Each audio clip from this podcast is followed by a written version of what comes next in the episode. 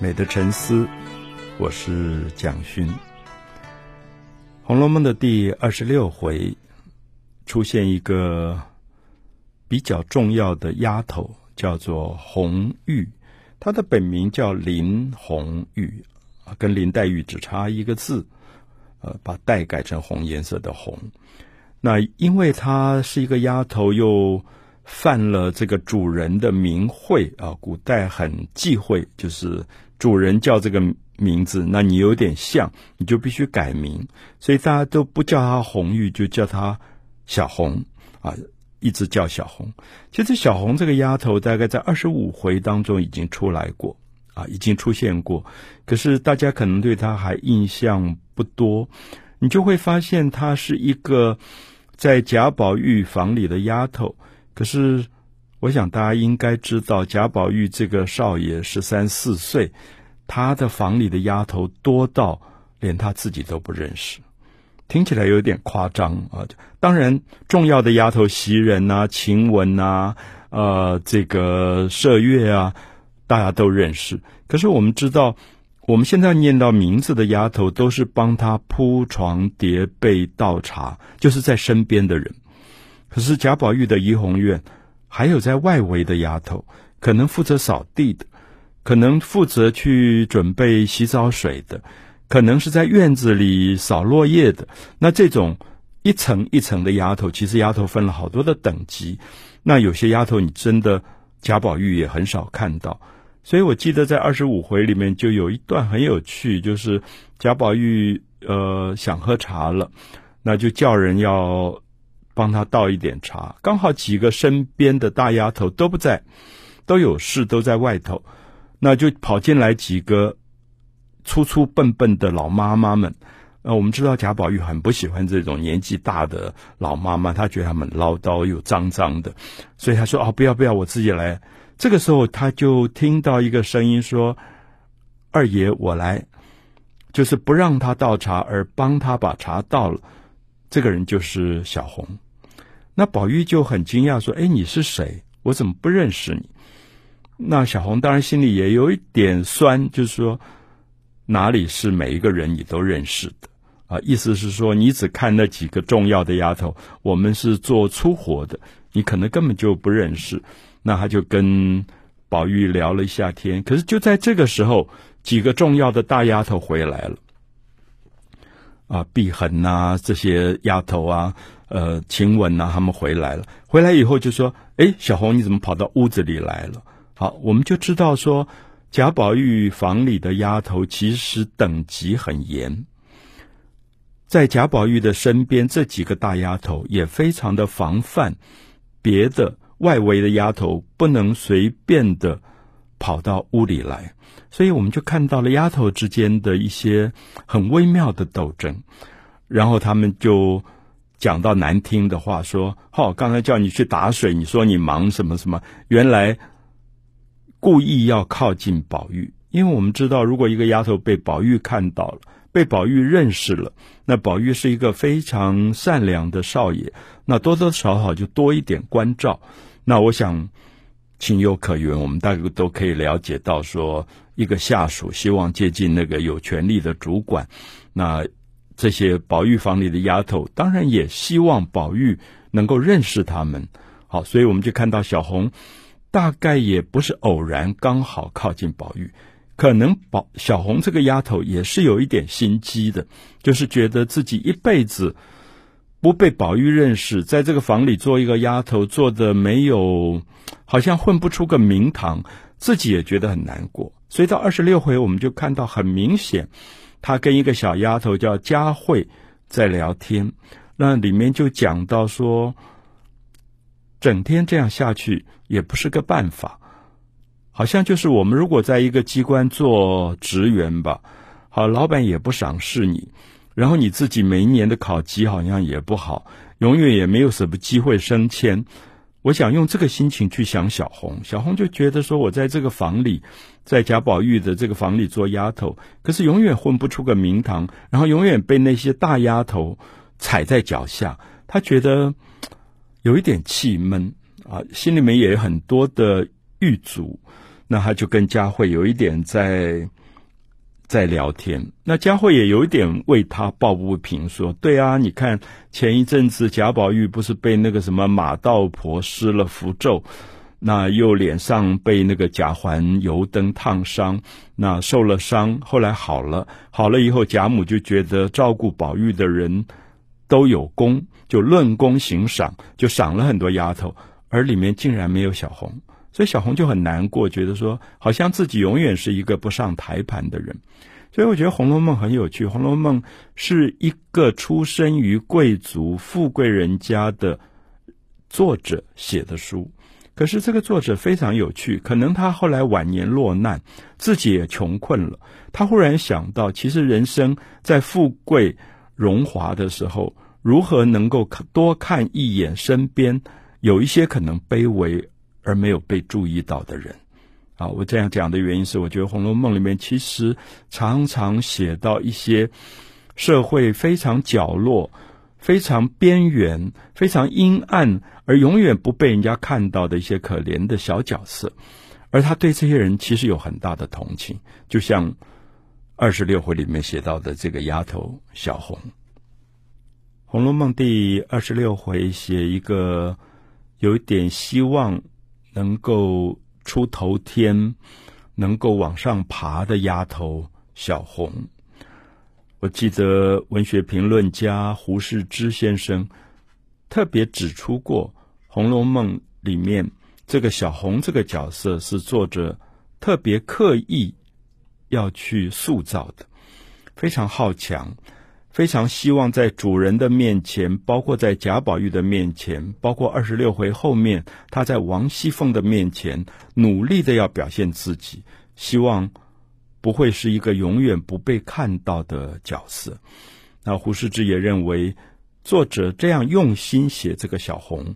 那其实应该是有用意的。可是《红楼梦》我们都知道，它是一本没有写完的小说，作者大概只写到八十回。所以小红这个角色后面并没有太多的戏出现。那以胡适之的角度会认为说，好像作者原来是要刻意对这个角色多做一点用心的描述的。我们也看到这些丫头啊，我们特别讲到说，贾府宝玉的房里就有十几个大大小小的丫头。那整个的贾府，贾母的丫头，王夫人的丫头。每一个人底下都有几个丫头，那我们看到这种丫头的角色在《红楼梦》里面其实是特别值得注意的。他们的人数加起来比主人还多，那有点像我们讲的一个大企业里面的底层的员工吧。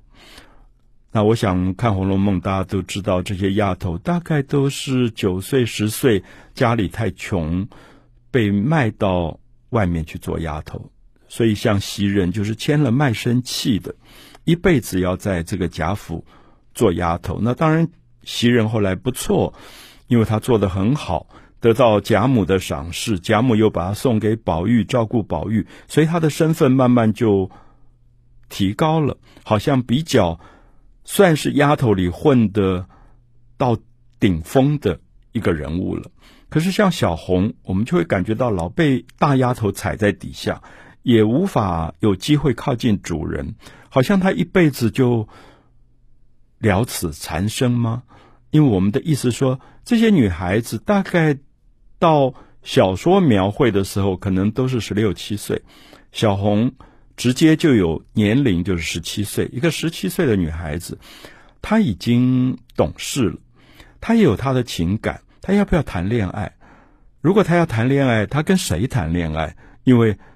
他们在这个大观园里根本是没有机会随便出去的。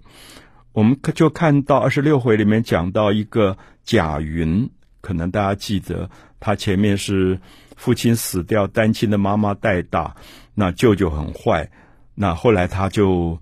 靠着一个朋友帮忙，买了一些珍贵的冰片麝香，去靠近了王熙凤，所以得到了一个到花园里去种树的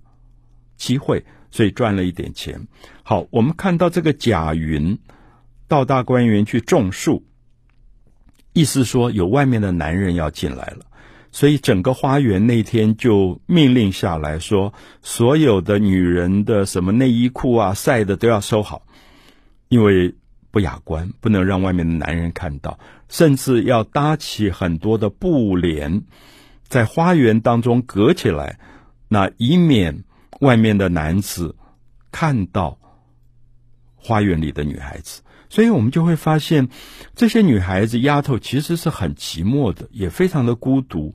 我们今天会觉得，我们不管身份、职业是什么，我们大概有机会自己谈恋爱啊、交往啊、跟朋认识朋友。可是大观园里，像小红这样的一种几乎要得忧郁症的一个女孩子，每天躺在那边，就觉得自己的一生十七岁根本是没有希望的一种人生。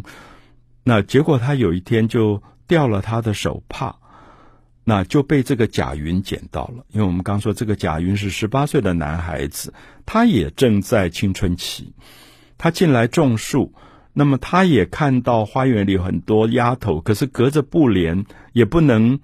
大拉拉的看，所以里面也大概也有很多的幻想，觉得哇，这个大观园，尤其是宝玉房里的丫头，大概都是漂亮的不得了的。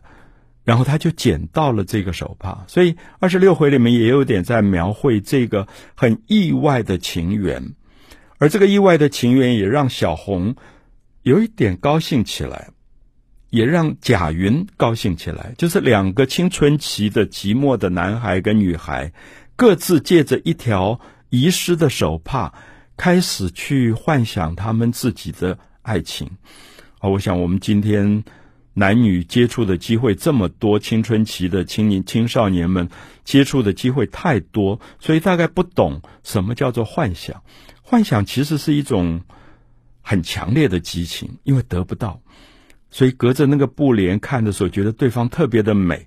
而这个小红隔着布帘在看贾云，贾云也是隔着布帘在看这个小红，所以他们已经眉来眼去，可是彼此都不敢讲话。那更不要说牵手啊这些事情，所以构成一个非常幽微的作者对于青春期传统的社会里面青春期少年的一种情感的描述。那么也用这个手帕来做了一个非常有趣的连接。《红楼梦》的第二十六回，我们特别看到，呃，前半段主要是以贾云跟小红在做一种串联。他们彼此面都还没有办法见到，那也没有办法讲话。可是中间靠着几个小丫头在传话，就小红说她掉了手帕，贾云说：“哎，她捡到一个。”那这个小丫头坠儿就说：“啊，如果你捡到，你给我，我还给他，他一定要谢谢我，他一定很高兴。”就贾云说：“好吧，那你就把这个手帕还给他吧。”可是贾云给坠儿拿去给小红的手帕。不是他捡到的那一条，比如说他可能捡到一个红色的女孩子的手帕，他交给坠儿的是他自己用的一个男人的手帕，所以我们就看到古代因为很多的男女之间授受不亲，有很多很多严格的礼教，结果大家反而在借这种小小的事情在。眉目传情啊，眉目传情，我想现在年轻人比较不懂，因为好像不需要了，因为你喜欢一个人，你就大啦啦讲就好了。可是古代的情感有很多这种遮掩，也在这种遮掩里面，你看到《红楼梦》的作者其实对这种青春期的男孩女孩，我觉得有很多的同情，因为他觉得那个时代是压抑的时代，好好的年轻人为什么不可以追求他自己的梦想，去表达他的爱？那要如此的压抑啊，所以我想，我一直觉得《红楼梦》是三百年前非常大胆、很颠覆的一个小说，因为它跟当时的主流文化其实是非常不同的。好，我们也看到这个贾云后来就进到贾宝玉的房间，也描述他眼中看到贾宝玉的房间的种种的情态，因为。他很希望借着跟宝玉的关系，得到更多的在贾府工作的机会。他现在种树，他已经支领了两百两银子。那当然，我们知道年轻人一定有野心，也希望自己将来可以得到更好的工作，那赚的钱也可以更多，所以他就一直在靠近这个贾宝玉。那二十六回后半段很有趣的讲到我们很熟悉的一个人物，就是薛蟠啊。那我我想大家对他一点都不陌生了，一个四大家族的富二代，典型的不学无术，在学校里也不好好读书，每天吃喝玩乐，很粗的一个人。可是我常常跟朋友解释，薛蟠人并不坏啊，人并不坏，他只是被宠坏了。就家里太有钱，然后父亲早死，所以那个有钱的妈妈用所有家族的产业在维护这个儿子，所以包括小说一一开始他打死了人，妈妈都可以打点让法院不判他罪的。那么，所以这个小孩子其实我觉得他的可怜是说，如同我今天同情很多的富二代，他们没有机会教育自己，其实最应该负责是他们的家人，就他们的家人本身。完全把他们宠坏了，所以呃，薛蟠有一天就找贾宝玉，可是他知道他找贾宝玉，贾宝玉不一定会出来，因为贾宝玉也是一个重要的少爷，所以他就骗宝玉，他命令一个人去传话说贾政找贾宝玉。好，贾政是贾宝玉的爸爸，宝玉只要听到爸爸的名就发抖的，他最怕的就天不怕地不怕，就怕这个老爸。所以爸爸一叫他吓死了，不知道什么事情发生，因为爸爸叫他不是骂就是打，所以他就跑出来，跑出来看，诶，没有爸爸，怎么是薛蟠？薛蟠说：“对不起，对不起，我用你爸爸的名字。”我们就看到这在古代的礼教社会里，其实是很糟糕的事，怎么可以伪装人家的老爸，把人家骗出来？可他就跟他说：“啊，我没有恶意啦，我是因为五月初三我生日。我们知道薛蟠是旧历的五月初三，就双子座的一个。”一个男孩子，他很有趣，他就说别人因为要奉承他，他是一个贵公子，就送了他啊。我念下面书里讲说，这么粗、这么长、粉翠的鲜藕啊，莲藕，这么大的大西瓜，这么长的一尾新鲜的鲟鱼，这么大的一个暹罗果，就今天泰国进贡的綾柏香薰的显珠啊，他就讲了四种很贵重的礼物。那这个人因为不学无术，在学校从来也没有好好读书，老师也不敢管他，所以他的形容词很有趣，这么大，这么大，这么长，这么长，就他想不出更好的字眼来来形容。那可是我还是要说，他并没有坏意，他觉得这么好的东西应该跟好朋友分享，所以他就来呃找宝玉说，我我们要不要一起来享用这个东西？所以我们就看到二十六回当中，其实没有太重要的大事发生，可是看到了小红这个丫头跟贾云中间借着一条手帕的许多情感的传递。我们也看到了薛蟠去找宝玉这种十四岁、十六岁左右的青少年，因为家里是大贵族，富有的不得了。而每天就是想吃喝玩乐，啊，有一段很有趣，就是我们看到宝玉跟贾云聊天的时候，宝玉就说：“你知道你这谁家的戏最好？啊，今天比如说台湾哪一个有钱人家他们的戏最好看，哪一家的菜最好吃，哪一家的花园最美，就在谈吃喝玩乐的事。”那我希望大家可以了解到，《红楼梦》是一个作者在家族富贵好几代以后，贫穷落难的。人写的，所以他有很多的忏悔吧，